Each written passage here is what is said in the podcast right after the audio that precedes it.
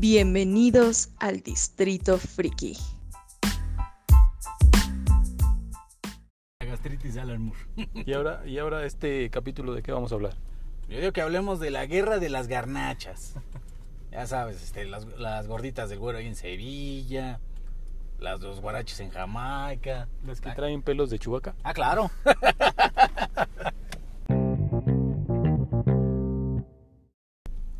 Amigos de Distrito Friki, sean bienvenidos una vez más a este su podcast, a este su espacio favorito en donde ya saben que tocamos todos los temas que a ustedes les gustan. Y bienvenidos a este cómic número 11, volumen 1, o lo que es lo mismo, pues el podcast número 11 de la temporada número 1. Y este día eh, hablaremos de dos cosas importantes que pasaron en esta semana. La primera, el tráiler eh, oficial ya de la, última, de la última película de Star Wars, que es The Rise of Skywalker. Eh, y el otro evento importante que se dio también en esta semana fue el estreno de la serie de Watchmen en HBO OLE. Entonces, ah, ya dije HBO OLE, ya ni se llama así. Nada No, más es HBO. nada más. ajá. Chale, me vi bien noventero, pero, pero bueno. Y pues como siempre está conmigo el buen Gabo que hablará también de todo lo que vio en este primer capítulo de Watchmen. ¿Cómo estás, Gabo? Mi estimado Mr. Freaky, amigos, un gusto saludarlos. Una serie muy interesante, ¿eh? Todos siem- siempre piensan que la primera, el primer capítulo de cada serie como que no es el mejor, como que no entregan el 100%, pero la gente de HBO le está echando ganas con Watchmen, como no tienes idea, y además de que aportaron elementos que, come- que conectan con la obra de Alan Moore y de Dave Gibbons. Bueno, el Alan Moore que no quiere que sea nombrado en esta en esta serie. Pero bueno, ya hablaremos largo y tendido. Y yo creo que empezamos con lo de Star Wars porque también eso viene fresquecito, viene todavía más calientito ese, ese tema. El tráiler que salió este lunes por la noche en el marco del Monday Night entre Nueva Inglaterra y los Jets. Ya no me acuerdo cuándo quedó. No, creo que ganó Nueva Inglaterra, pero por pa, pa- blanqueada, ¿no? 33-0, tre- algo así. Pasó en Playboy Channel de repetición. En Pornhub están este, los highlights de- del, del partido, pero bueno. ¿Y por qué sabemos de esas páginas? ¿Quién sabe? Este, pero bueno, este tráiler emociona, ¿eh? Promete mucho el regreso de J.J. Abrams como a la silla de director. Después de lo que fue el episodio 8, que fue, pues, un capítulo, ah, digamos que agridulce en algunos sentidos. El nivel de la trama fue un poquito flojo. Algunas cosas eh, estaban, eh, fueron muy emocionantes, otras cosas no dabas mucho crédito. Lo de la princesa Lea imitando a Mary Poppins en el espacio fue como que lo que la gota que derramó el vaso. Sumado a que no sabes si Kylo Ren realmente está con Rey, está en contra, qué es lo que pasa con, con este líder Snoke, si realmente murió o quién está detrás de toda esta de toda esta primera orden que es el lado oscuro. Y ahora en, las, en el episodio número 9 vamos a tener ya esa respuesta, sobre todo, yo creo que la más importante, la que muchos nos hemos hecho desde el episodio 7, ¿quién es Rey? ¿De dónde viene? ¿Quién- ¿De quién es hija? ¿Por qué tiene esos, eh, esas habilidades Jedi tan desarrolladas? ¿Qué es lo que, qué es lo que nos deja esta, estas interrogantes? Y también para ver el desenlace de prácticamente los personajes clásicos.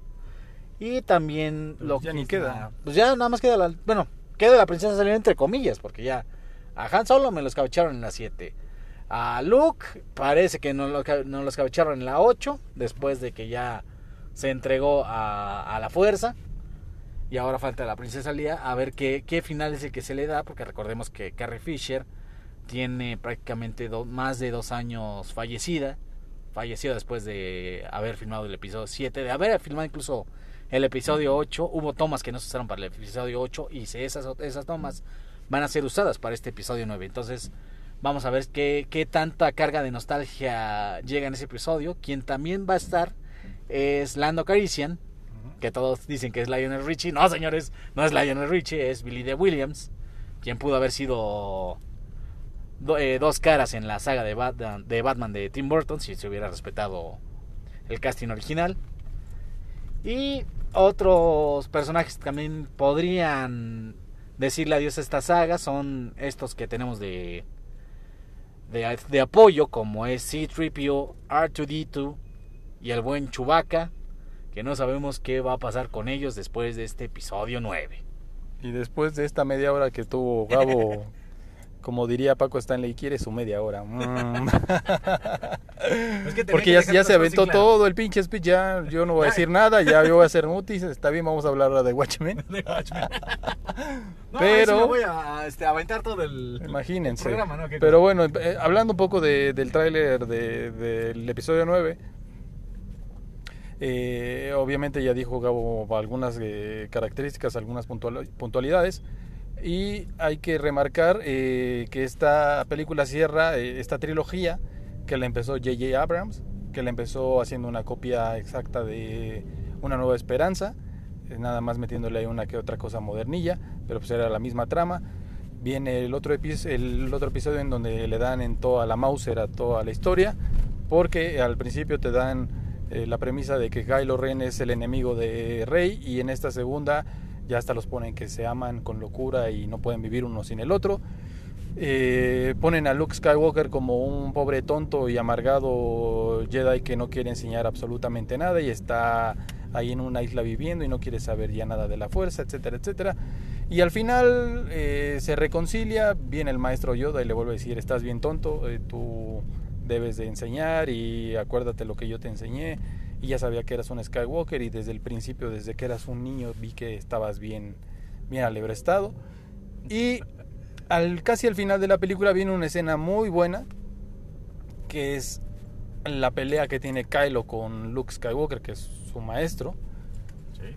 Todo está muy bien, eh, no lo puede dañar, etcétera, pero al final nos damos cuenta que es solo una ilusión.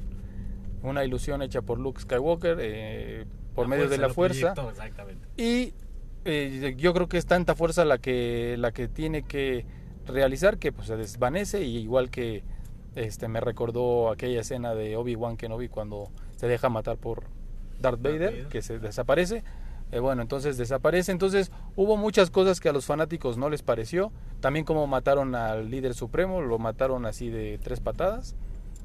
No les duró ni para ni para el arranque. Exactamente. Entonces, a final de cuentas, esta tercera película va a ser un fanservice completo de J.J. Abrams. Ya vimos que, bueno, que se les murió, se les murió este Han Solo, se les murió el viejito de Luke Skywalker. Ah, bueno, pues vamos a traer a Lando Calrissian, que es el que todavía sobrevive, para que este, los viejitos que la vieron en la primera trilogía se, este, tenga su fanservice. Ah, nos faltaron los Ewoks. Ajá, los Ewoks. Y luego, este, vamos a poner al tono al halcón milenario para que también sea ya, ahora sí. Después de, de que era una chatarra, ahora ya es la máxima nave otra vez de los rebeldes. Es que también ent- entendieron esa onda de que lo vintage es lo, es lo, lo de hoy.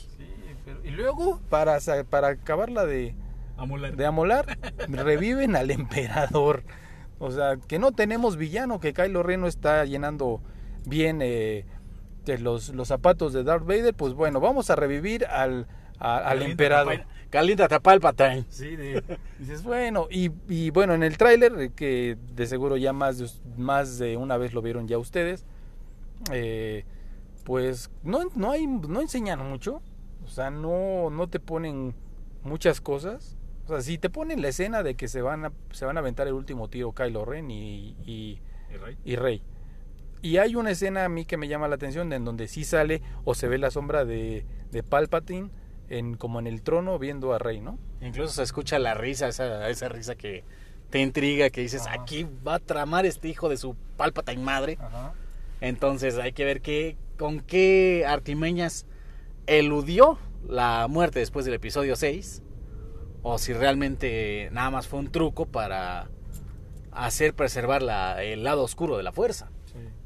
Digo, hay muchas teorías. Si ustedes, amiguitos, no son tan fanáticos de Star Wars, bueno, pues los eh, maestros Jedi que mueren eh, siguen viviendo de, gracias a la fuerza y ya son como unos hologramas que se les aparecen a, a los demás Jedi que quedan eh, vivos. Es, lo hizo obviamente Yoda, lo hizo eh. Qui- Qui-Gon Ah, o, sí, el- la, la onda aquí es que, que Qui-Gon es el que eh, hizo, lo hizo por primera vez. y él se lo enseñó a Obi-Wan y se, supuestamente a Yoda. Entonces por eso ellos se ven cada vez eh, en las películas como holograma y teniendo una interacción. Entonces, si los Jedi pueden hacer eso, pues claro que los, los Sith también lo pueden hacer porque ellos tienen la, la fuerza, pero bueno, el lado oscuro. Entonces, de seguro vas, van a sacar algo así de que permaneció en el pensamiento oscuro de bla bla y por eso nunca ha muerto. Y también recordemos que si se proyectan estos Jedi, recordemos que Anakin, quien fue Darth Vader, no terminó del todo su entrenamiento como caballero de Jedi. Fue nombrado, pero no terminó su entrenamiento. Entonces, ¿cómo supo proyectarse hacia el final de las seis? Y eso también me abre una, una preguntota. ¿Eso influirá en, esta, en este final de saga? Bueno, de esta saga prometida, porque ya también se anunciaron tres películas más. Que yo creo, sí, yo creo que ya, ya, yo creo que ya con la, o sea, ya con las seis era suficiente. Nos endilgaron tres más, de acuerdo. Yo creo que ya este, este noveno episodio, yo creo puede ser un final digno para esta, para esta saga y que no le pase lo que a otras películas, a, a otras sagas, no necesariamente de Star Wars, sino de, de este, por ejemplo, con Marvel, con X-Men, que alargaron mucho la, mucho la, la historia, le, le, agregaron elementos del pasado y el final fue muy, muy agridulce. Cumplió como final, pero sí nos deja con muchas, con, con mucho que desear. Y acá lo que tiene que lo que lo que tuvo que hacer J.J. Abrams es cerrar círculos que dejaron abiertos y nunca dejaron eh, conclusos de en la historia. Eh, obviamente, eh, como decía Gabo, el, la historia de Rey, de quién es, de dónde viene, de obviamente si es tiene sangre y, y todo Jedi, pues tiene que ser hijo de o de Luke Skywalker Yo o de la princesa Leia, que pues la princesa Leia pues no creo porque tuvo nada más a, a Kylo. Entonces eh, tiene que ser tiene que cerrarse esa historia, tiene que cerrarse la, la historia de Luke Skywalker que también quedó súper inconclusa en, en, en el episodio pasado, en donde fue renuente en entrenar, a entrenar a Rey. Pero acá supuestamente pues es- lo escuchamos y el que le empieza a dar el speech de la fuerza y la tienes que sentir, etcétera. Entonces tendremos que ver cómo termina eso. También hay una escena ahí que todo el mundo estaba llorando, que es cuando Citripio se empieza a despedir. No sé qué le están haciendo en el coco, Esta es la que... que, que se Sí. despide de sus amigos, ¿no? Sí, exactamente lo que te estaba, lo que estaba comentando al principio, que ya es también darle ya un, un digno adiós a estos personajes que nos acompañaron por más de 40 años. Y qué mejor que en esta, no, en esta novena película, ya para que la número 10, 11 y 12 ya sean algo nuevo y ya sean, al- a, lo mejor igual ya no tomas estos elementos eh, de la guerra, primer, este, el imperio, la resistencia, todo esto, pero sí de sientas bases para contar, para una narrativa ya más o menos eh, llena de, de sorpresas. Sí, nuevos personajes y todo. Y recuerden también que Anthony Daniels, que era el único sobreviviente de la original, de que ha hecho todas las películas de Star Wars, pues obviamente él ya también dijo que se despedía con esta película del personaje. Entonces, pues obviamente, pues ya te da ahí un, como un antecedente de que pues le van a dar cranky o lo van a desconectar o va a pasar algo ahí. Y de hecho también quien se va, bueno, no está en, no está en el elenco actoral, pero también quien se despide después del episodio 9 es John Williams, quien sí, claro. es, es, el, es quien nos ha acompañado a, a través de sus partituras en todas estas tramas de Star Wars. Y entonces la pregunta es, eh, ¿en verdad J.J. Abrams va a cerrar con broche de oro esta trilogía? A mi parecer, yo creo que no. No la va a cerrar bien, va a quedar muchas cosas inconclusas y por ese tan fanservice que va a querer hacer, le va a pasar como en la primera, que por querer hacer tan, tanto fanservice eh, hizo una copia de, de Una Nueva Esperanza. Entonces aquí, eh, pues yo digo, no esperaremos algo nuevo. Ya sabes quién es el malo y quién es. ah, Porque hubo, una, hubo un momento en, la, en el pasado, Sí. en el capítulo pasado, en donde se estuvo diciendo que Rey se iba a pasar al lado oscuro. Claro. Y luego cuando la pusieron con un traje oscuro, que obviamente es el, el- el- como la vestimenta de los Sith, sí se creó mucha polémica y sí jugaron un poco con eso, con que se fuera al lado oscuro. Pintaron al enemigo. Exacto. Y a la mera hora, pues Nanay ya el que se estaba pasando ya mejor al lado bueno era, era Kylo Ren, ¿no? Claro.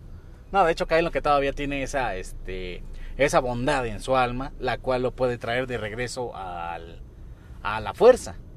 Pero te digo, quién sabe, ahorita lo que estabas mencionando de, de, los finales, a lo mejor no es el final que se merece la, la, saga, pero va a ser un final que cumpla las expectativas, o sea, que vaya a cerrar ciclos y que vaya a dar pie a, lo, a, lo, a los próximos proyectos que viene de Star Wars, porque no nada más vienen cuestiones en el cine, sino también vienen las cuestiones en, en las series de televisión y otros proyectos que también tiene planeado Disney, que quiso estirar todavía más la liga de Star Wars y como que ay, ahí más o menos le está resultando el negocio no, no tan redondo como en el caso de Marvel, por ejemplo. Y creo que está haciendo más ruido las cosas externas a la trilogía que la misma trilogía. O sea, está haciendo más ruido la serie esta de Mandalorian que va a ir por Disney Plus. Está haciendo muchísimo ruido por todo el preview que dieron, por cómo se ve, por eh, los efectos que tiene. Y la otra también que está causando ruido es el, el otro spin-off que van a hacer con Diego Luna otra vez de, de este del, del ay si se me va su nombre cómo se llamaba este este ay se me fue el nombre de ahorita lo investigamos de este del que hizo este el personaje de Diego Luna en, en el otro spin-off de en Rogue One que fue de Rogue One funcionó mejor. Sí Cassian, Cassian Endor se llama sí, sí no sí, ya sí, me acordé Cassian Endor sí cierto entonces cierto, cierto. también van a hacer otra película sobre él entonces está causando más expectativa eso que este episodio 9 de de Star Wars que se estrena el 20 de diciembre de este año. ¿no? A unos días de Navidad para que tengan contemplados los planes. Quienes quieran ir a la función de medianoche, vayan preparando sus, sus palomitas, su refresco y sus boletos, porque luego se agotan. Y también recordemos que esta película también se podría estar presentando. Lo más probable es que lo hagan en el formato IMAX. El formato que ideó George Lucas para para ver precisamente sus películas. Que yo creo que George Lucas, ¿qué estará pensando en estos momentos? Después de haberle dado todo el poder a, Disney para hacer y deshacer con su franquicia lo que ellos quisieran. Pues nada, nada más debe estar este secando con todos los billetes que tienen, como Rico McPato. Claro, claro. Este, zambulléndose en, en albercas de dinero y ahí limpianas con billetes este, las lágrimas. Las lágrimas que le han sacado después de, de que vendió la pues todo todo Star Wars a, a Disney. Pero bueno, digo, hay una, algunas escenas que sí se ven muy bien, obviamente Sí. pues el, los efectos tienen que lucir esta vez, se ven esta, eh, las naves de, de los rebeldes, se ven las naves pues ya características también de, de te iba a decir del lado oscuro, pero no de del supuestamente imperio que otra vez está regresando. Estos, estas naves grandotas. Sí. Este, Los cruceros. Los cruceros, ajá, los cruceros imperiales. Eh, se ven muchísimos. Entonces, de que va a haber las clásicas peleas en el espacio de naves y la, la va a haber. Y, y vemos ahí también vi, se ven como unos caballos, ¿no? O qué, es, o qué son, Son, como... como- son las criaturas, ¿no? Que nos presentaron en el episodio anterior. Que son como caballos, bueno, que incluso hacen, apuestas de, de, de carreras como de caballos, este, pollos, canguros. Sabe Dios que, Sí. que este, extraña forma fue la que pensaron. Pero sí es este. E incluso lo- los. Ay, ¿Cómo se llaman los, los, los, los que eran como pollitos? Los, Los, este, los keywords, kilowatts, algo así. Bueno, estas, también estas criaturas también que podrían tener algún, algún, alguna participación porque conquistaron a muchos corazones en el, Bueno. que fue lo, lo, lo que destacaron muchos del episodio 8 que parecían pollos. Pero pues si van a sacar esos, pues mejor que regresen a los Ewoks, A los Ewoks, como decías, ¿no? Sí, sí, sí, sí. Que además eh, sería también un buen fanservice y también una manera de despedirse también de toda esa de toda esa era y todo ese esa saga y ese legado que nos presentó George Lucas desde 1978. 78, que fue la primera, la de las Guerras de las Galaxias, 40 años. una nueva esperanza. Y pues habrá que esperar a ver qué, qué nos depara este, este último capítulo. Como les digo, eh, a ver qué nos trae J.J. Abrams otra vez. Digo, ya es su segunda oportunidad para resarcir todo lo que hizo en la primera y lo que dejó de hacer en la segunda. Lo que dejó de hacer en la segunda, más bien, porque yo creo que en la primera lo que lo salva mucho son los efectos especiales y algunas cuestiones en, el, en la trama. Que dice, si bien fue una copia de, de- de- del, del episodio 4 de Una Nueva Esperanza, también aportó algunas cositas que dices, ah, bueno, esto está, se ve interesante. Por ejemplo, lo de Han Solo. Yo te voy a ser sincero, la primera vez que, la vimos, yo sí solté un no M al ver que, que acababan con Han Solo y luego que era su hijo. O sea, sí te genera ese tipo de, sentimientos por la historia, pero también dices, ya después de analizando, dices, ay, es que sí, aquí sí copió algunas cosas, los efectos están muy bien, pero hay que complementarlo con una buena historia.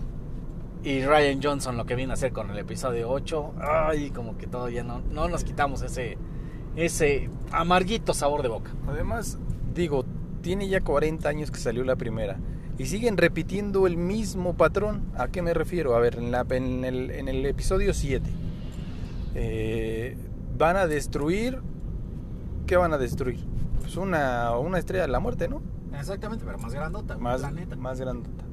Luego después, en la segunda, eh, sacan los restos de los cruceros y ya ni me acuerdo qué, qué sacan también, pero también igual, parecido a, la, a, la, a, las, a las primeras.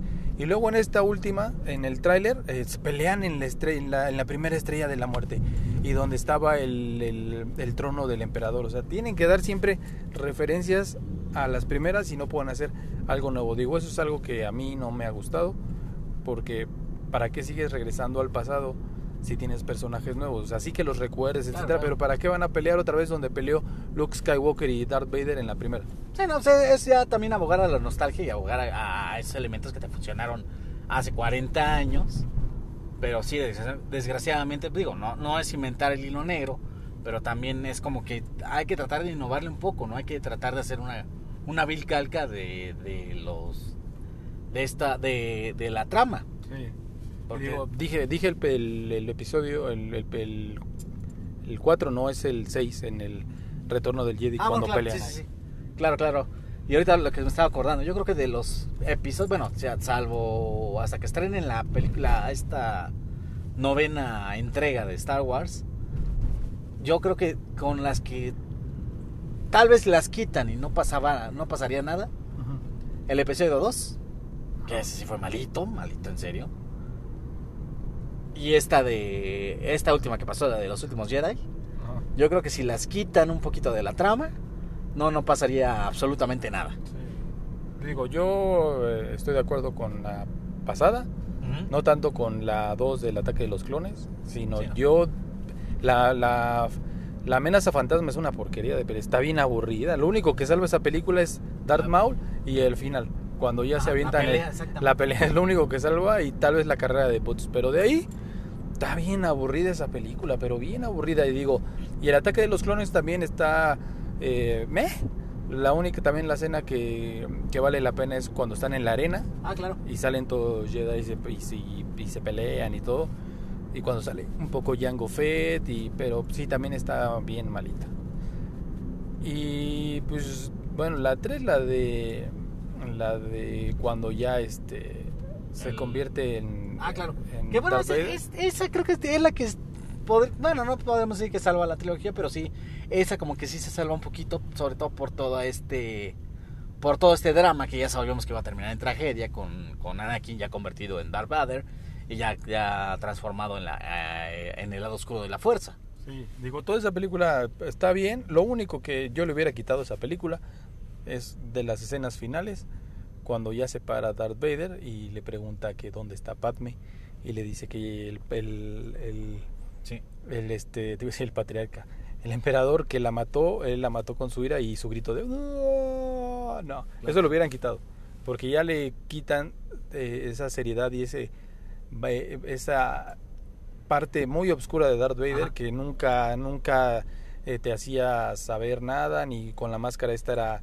un villano pero superpoderoso y al ponerlo a gritar no como que siento que ahí le bajaron un poco los dos Sí, decibeles. no, o sea, ahí, ahí podría decirse que todavía incluso deja morir esa esa bondad que, que salió a relucir en el episodio 1, ¿no? Siendo un niño, muere esa bondad y ya da, da pie a ese personaje tan oscuro, tan, tan perverso que nos ha entregado el cine. Pero entonces, ¿tú crees que sí vaya a cerrar con broche de oro esta trilogía o se va a quedar en veremos? Pues con un broche, que- yo creo que de cobre, de oro no creo. Porque sí, te digo, el episodio 8 como que sí vino a dañarle un poquito la reputación a la saga. Y yo siento, yo espero equivocarme, espero tragarme mis palabras, pero se me hace que va a ser como Dark Phoenix. Cumple como final, pero sí deja mucho que desear. Pues sí, ya veremos en el podcast que hagamos después del 20 de diciembre. ¿Qué tal así como yo creo que Navidad o para, Sí, sí, para, para este o ya casi casi para Año Nuevo? Lo incluimos en los especiales de lo bueno, lo malo y lo feo del año. Ya les hablaremos un poco de, de qué tal le fue la película. Y bueno, ahorita nos trasladamos del universo de Star Wars a otro universo, Ay, ay, ay, ahora un universo de los cómics, un universo de televisión y el universo creado por eh, Alan Moore y Dave Gibbons, ajá, que es ni más ni menos que Watchmen, en donde eh, pues hace unos días también se estrenó ya el primer capítulo de esta tan esperada serie de HBO eh, comandada por Damon Lindelof, que quien no sepa quién es Damon Lindelof es uno de los creadores de la serie Lost, esta serie de donde chocaban y se quedaban en una isla, él es uno y ha hecho otras cosas también en cuanto a superhéroes, eh, en cuanto a temas eh, de ciencia ficción, también ha estado muy metido. Y pues él se aventó el tiro de llevar eh, Watchmen a la pantalla chica luego de la película que tiene, no me acuerdo cuántos años tiene. ¿Diez que salió. años? 10 Diez años, años, 10 pues. años que salió. Y pues para quien no lo sepa, esta serie es una continuación del cómic, no de la película, del cómic directo. Entonces, si quieren entenderle bien a la película, lo primerito que tienen que hacer es ponerse a leer ese cómic de Watchmen. Los 12 tomos que en el 86 publicaron tanto Alan Moore como Dave Gibbons bajo el sello de DC Comics. Una de las novelas gráficas que ha influido en la narrativa actual. Y esta serie conecta muy bien con, con- con el cómic, como decía Mr. Freaky. ¿Por qué? No, no se basan en muchas cosas de, la película. La película fue una adaptación de- del cómic, pero sí le faltaron muchas cositas. Entre ellas, eh, aquí cabe aclarar que va a ser un pequeño spoiler alert, por si no han visto la película y o no han leído el cómic. Ustedes van a, las que leyeron el cómic, lo primero que reclamaron fue por qué no se vio el calamar. El famoso calamar gigante que fue una de las maquinaciones de Adrian Byte, mejor conocido como Ozymandias, quien se dice que era el hombre más inteligente del mundo y tan inteligente que a través de una masacre hecha por energía logró acabar con millones de neoyorquinos y eso también fue parte de que el Doctor Manhattan se quedara en Marte. Esa parte la manejan muy bien en, en la serie, porque incluso esta serie se ubica 35 años después de estos eventos en el 85, del 2 de noviembre del 85, que es el día de la incursión extraterrestre, la, le llaman la, la DIE, la DIE, Ajá. este evento que es el que donde cambia el mundo, donde prácticamente la Guerra Fría, todas las guerras se acabaron y el mundo se une en uno solo, pero empiezan una serie de, de eventos que también cambian toda la, la- la historia que, bueno, que nosotros conocemos hasta el momento. Sí. Por ejemplo, en, en la serie nos plantean que Vietnam ya es un estado de Estados Unidos, porque recordemos que el doctor Manhattan ganó él solo la guerra de Vietnam, ah, para que los estadounidenses no se volvieran locos, ya ven que luego ni les cuesta trabajo a estos muchachos. Otra cuestión también de que han estudiado los calamares, tan los han estudiado que ya están, ellos ya están preparados cuando viene una lluvia de calamares que todos dicen, no, no es que vienen del espacio, pero no. Esos calamares también son parte de esta de estas artimañas que crea Ozymandias para unir al mundo en una en una utopía. Y tenemos como presidente a Robert Redford. O sea, dejó a Demi Moore, dejó. olvidemos que salió en el, en el Capitán América, olvidemos que fue el. el Dejó a Hydra. Ah, exactamente, ya, ya dejó a Hydra y ahora se convirtió en el presidente de los Estados Unidos en un mandato que duró 30 años. O sea, ni Porfirio Díaz, me cae de madre. Este, pero en este mandato, de hecho, en es- esta serie plantea que él está en su séptimo periodo y que ya el angelito ya no va a buscar, ya no le interesa buscar un octavo periodo. No, qué, qué benéfico, qué, qué benefactor, qué... No, no, no, no, mis respetos para el señor este, Robert Redford, que no, no se vio la... Se vio, ya no se vio tan ambicioso como en los periodos anteriores. Y un punto importante es que en esta serie los policías cubren sus identidades para evitar ser blancos de grupos terroristas. Uno que se llama la, la séptima, el séptimo calvario, el cual toma como estandarte los ideales de Rorschach. A Rorschach, a su diario, recordemos que eh, al final del cómic lo dejan en un periódico, en un tabloide sensacionalista. Este tabloide lo empieza a publicar cuatro meses después de que lo recibe y empieza a publicar fragmentos, fragmentos, fragmentos. Después viene la campaña presidencial de Robert Redford, ganó y ese periódico se muestra como de oposición.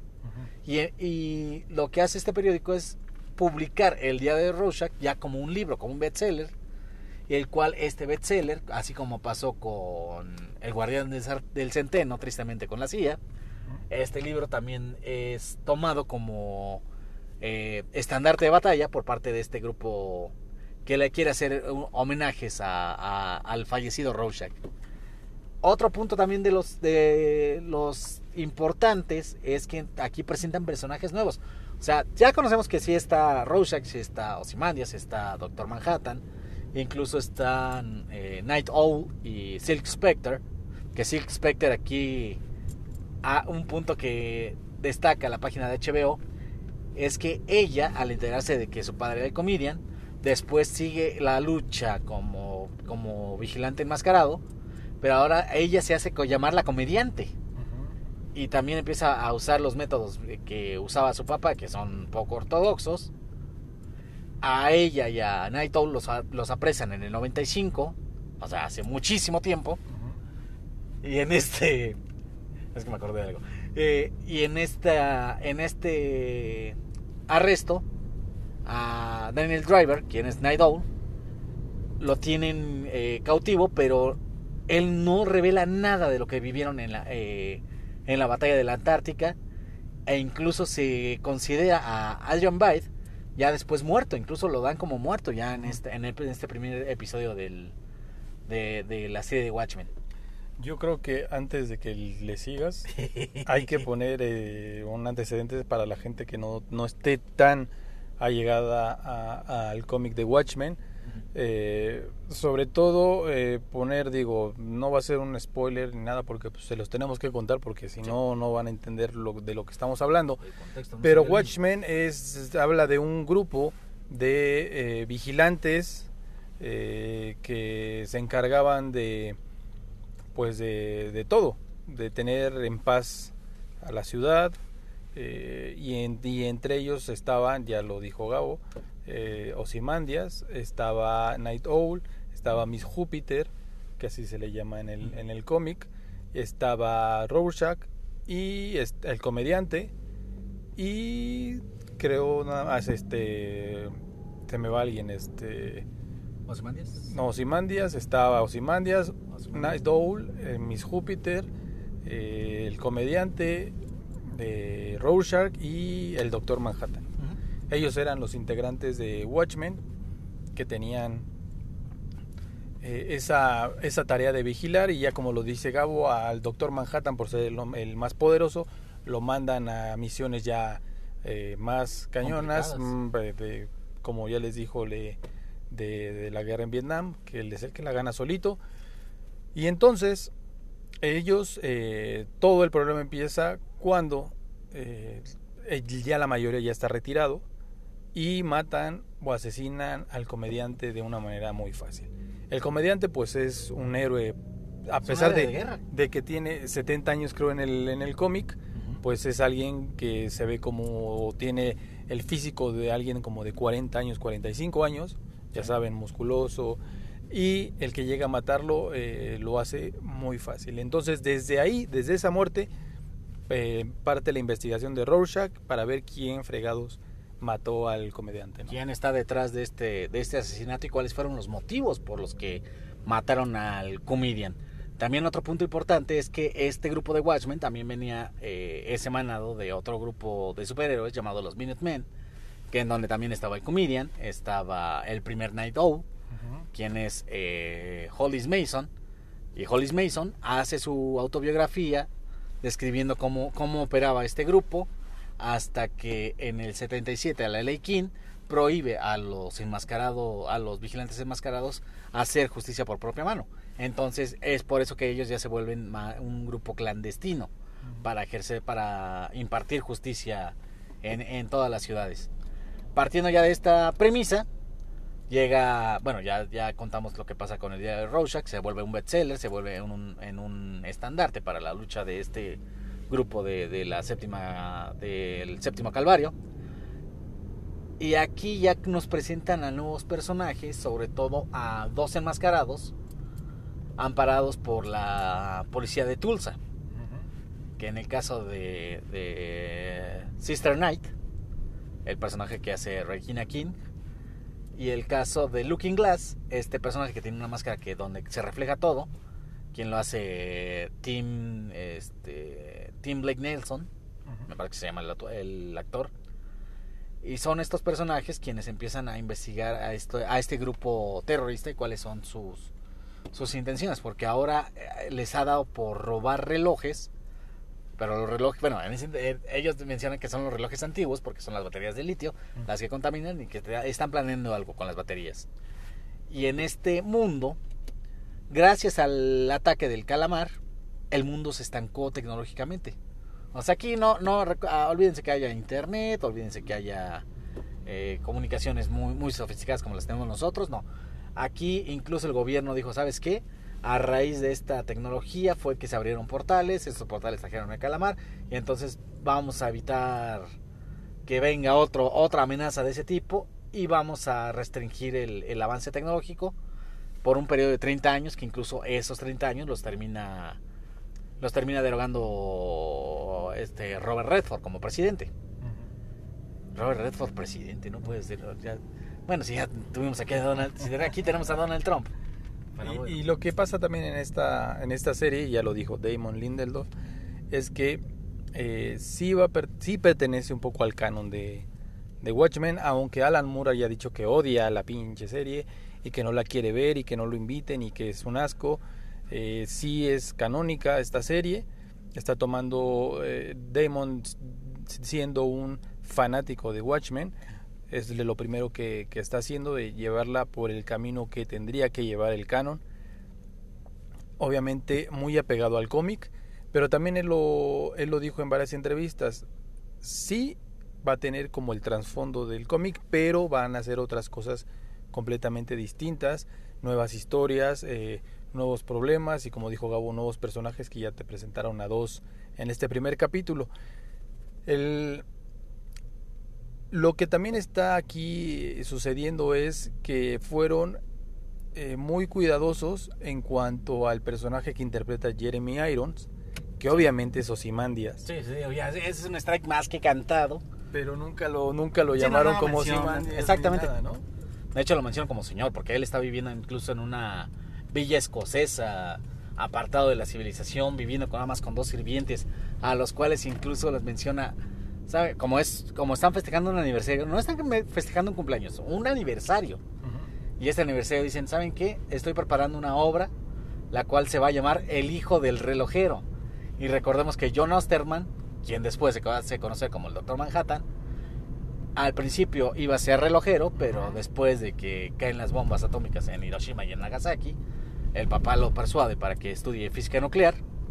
Y es por eso que se convierte en una eminencia, porque ya también el papá dice, ¿sabes qué? Mi profesión ya está muy, este, ya está sobrevalorada, éntrale a esto, a esto que es nuevo. viene el accidente, se convierte en el Doctor Manhattan. Y el Doctor Manhattan va a jugar también un papel importante en esta serie. Sobre todo, bueno, si no aparece tal cual, si aparece. No, lo, le van haciendo seguimientos en Marte. Es lo que no me, no, no me explico. Tienen una- eh, no tienen tanto avance tecnológico, pero pueden tener un live stream directo desde Marte para ver todo lo que hace.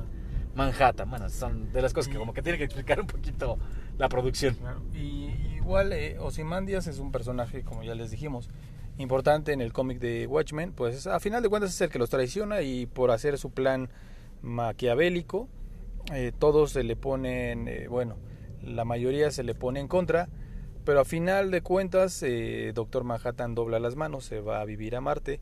Eh, Rorschach es el único que, el original Rorschach es el único que se le pone al tiro y dice te voy a, te voy a denunciar y, y a final de cuentas el doctor Manhattan lo mata para que no vaya a decir algo porque según lo que dice el doctor Manhattan eh, lo que hizo eh, Ozymandias estuvo bien para el equilibrio y para que se terminaran las guerras a pesar de que mató a un montón de gente eh, para ellos estuvo bien Night Owl eh, prefiere callar también y no decir nada Igual se expect- Ajá, se igual, igual, eh, O sea, Miss guardan un, un voto de silencio en ese sentido, el cual se rompe cuando se publica este diario. diario de Rorschach.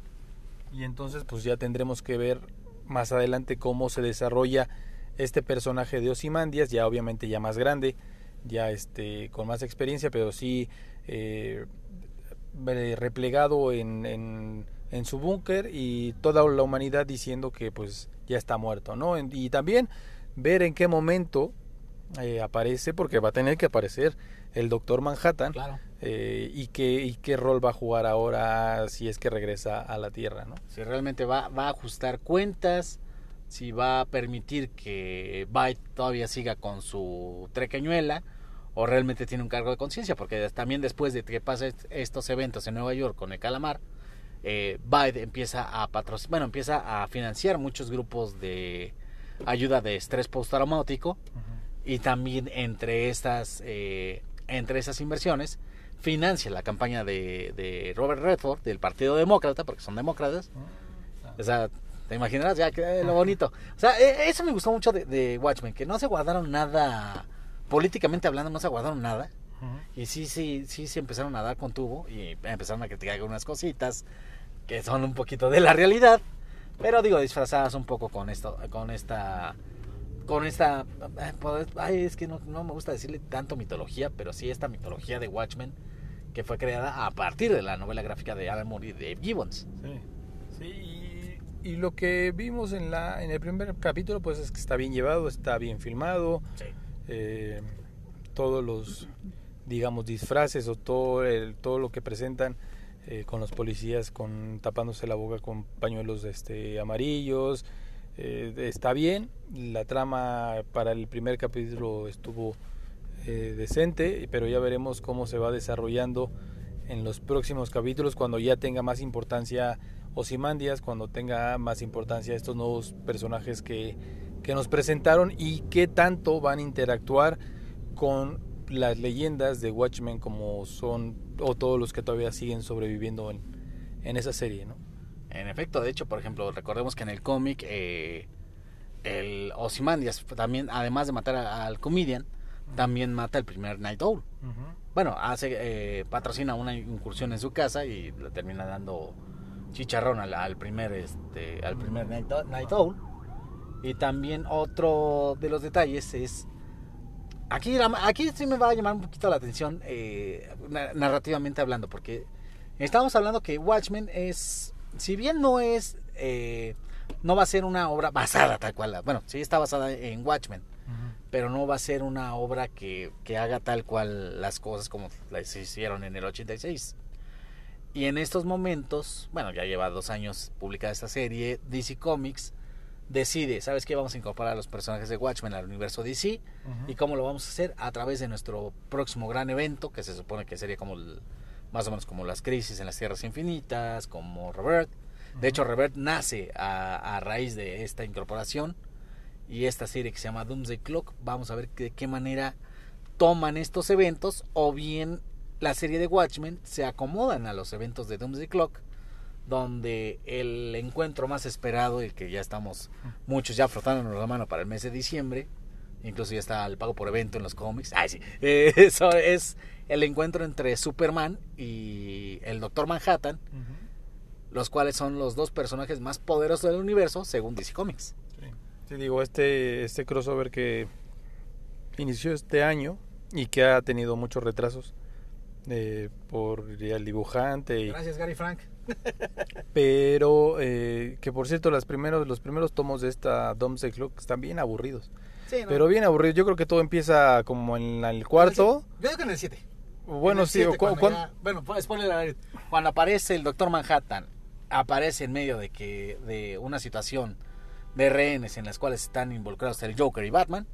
Cuando aparece en ese eh, ya en, en esas viñetas es cuando se le empieza a dar más saborcito. Tomos 8, 9 y 11 son una un, suspenso muy sabroso. Y el número 10 es, yo creo que el, even- eh, el, el meollo del asunto, en el cual por, se explica por qué Manhattan juega con toda esta realidad de DC Comics y por qué crea los multiversos. Porque él está involucrado en la. En, la, en Tierra 2, está involucrado en Revert y está involucrado en este evento que fue Flashpoint, el cual cambió las reglas para DC Comics. Sí, es todo un. es, eh, la verdad es todo un revoltijo porque si nos ponemos a Sí. darles todo, todo lo que tienen que leer, pues tienen que leer un montón de cosas para entender eh, a lo que se va a llegar en Domesday Club. Ya lo dijo Gabo, o sea, desde Revert, desde el, hecho, desde, desde las crisis, yo desde creo. el botón, desde este. el botón, el efecto Oz, eh, un lugar eh, para vivir eh, por parte de, de Detective Comics. También ese conflicto entre eh, Suicide Squad y, y Justice League. Varias cosas que hay que, Sí, que hay, que hay que hay- llevar una guita de, de, Doomsday- de- bueno, para leer Doomsday Clock. Ya que cuando salga aquí en México ya les vamos a platicar más o menos cómo está el rollo, porque ahorita me, me informaron mis fuentes de DC Comics que ya están cerrando esa, ese... Parece, va a ser ese tomo especial, ¿eh? Mm. Porque todo... Para el 2020. Exactamente. Después de, después de Cristo. y, después de después de Cristo. Y entonces, eh, digo, regresándonos un poco a, a la, a la serie, pues habrá que esperar qué, qué sorpresas nos tiene toda la gente de la producción, eh, todos los capítulos que, que van a seguir, eh, para ver si en verdad van a seguir, como decía Gabo, esa línea para llevarnos a Domesday Clock o va a ser otra cosa completamente distinta. Porque obviamente en los cómics se ve muy bonito y se lee muy bonito, porque ahí no tiene ningún problema de derechos ni nada, pues ellos son los dueños de todo. Incluso en la creación de efectos y todo este... Ajá. toda esta cuestión. pero tenemos que ver si acá que si si si van a seguir con el canon de o van a dar una explicación o una intro a lo que sería Domesday Clock. Pero pues todavía nos estamos adelantando mucho porque pues apenas, fue el primer, el, el capítulo, ¿no? Y una recomendación, después de ver los capítulos, métanse a la página de hbo.com, a la página de Estados Unidos, porque ahí presentan material extra y material complementario.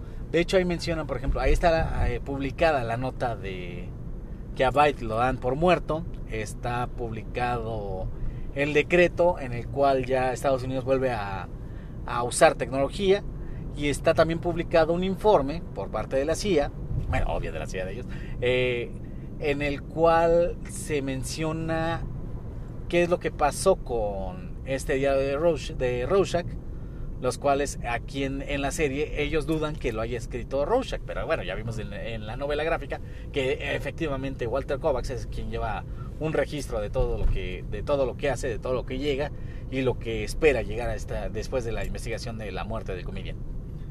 Y pues amigos, como todo programa, pues todo tiene su final.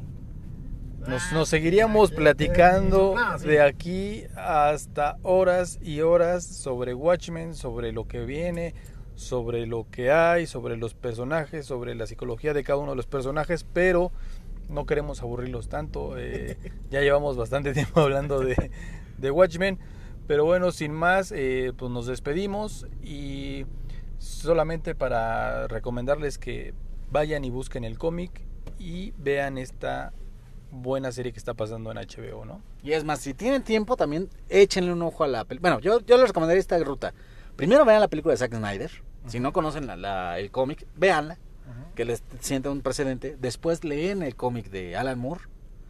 Y ya después de eso, ven la, el, vea estos capítulos que vienen de Watchmen, que van a ser de aquí hasta diciembre, los cuales prometen que van a estar de rechupete, que incluso se menciona que podría ser el, un fenómeno igual o superior a lo que fue en su tiempo Game of Thrones. Y pues bueno amigos, pues esto ha sido todo. Nos despedimos, no sin antes recordarles que nos sigan en todas nuestras redes sociales como Distrito Friki, ya saben, eh, Facebook, Twitter, Instagram, que nos sigan obviamente en Spotify, ya saben, Anchor con este su podcast. Y pues no nos queda más que despedirnos y pues que nos escuchen la próxima semana, ¿no, Gabo? Efectivamente, gracias por habernos sintonizado y les tenemos un tema sorpresa. Sorpresa, porque ni, siquiera nosotros sabemos qué vamos a hablar la próxima semana, pero lo que se vaya presentando lo vamos a tener con muchísimo gusto aquí a través de Distrito Friki. Amigos, yo soy Mr. Friki y nos vemos a la próxima.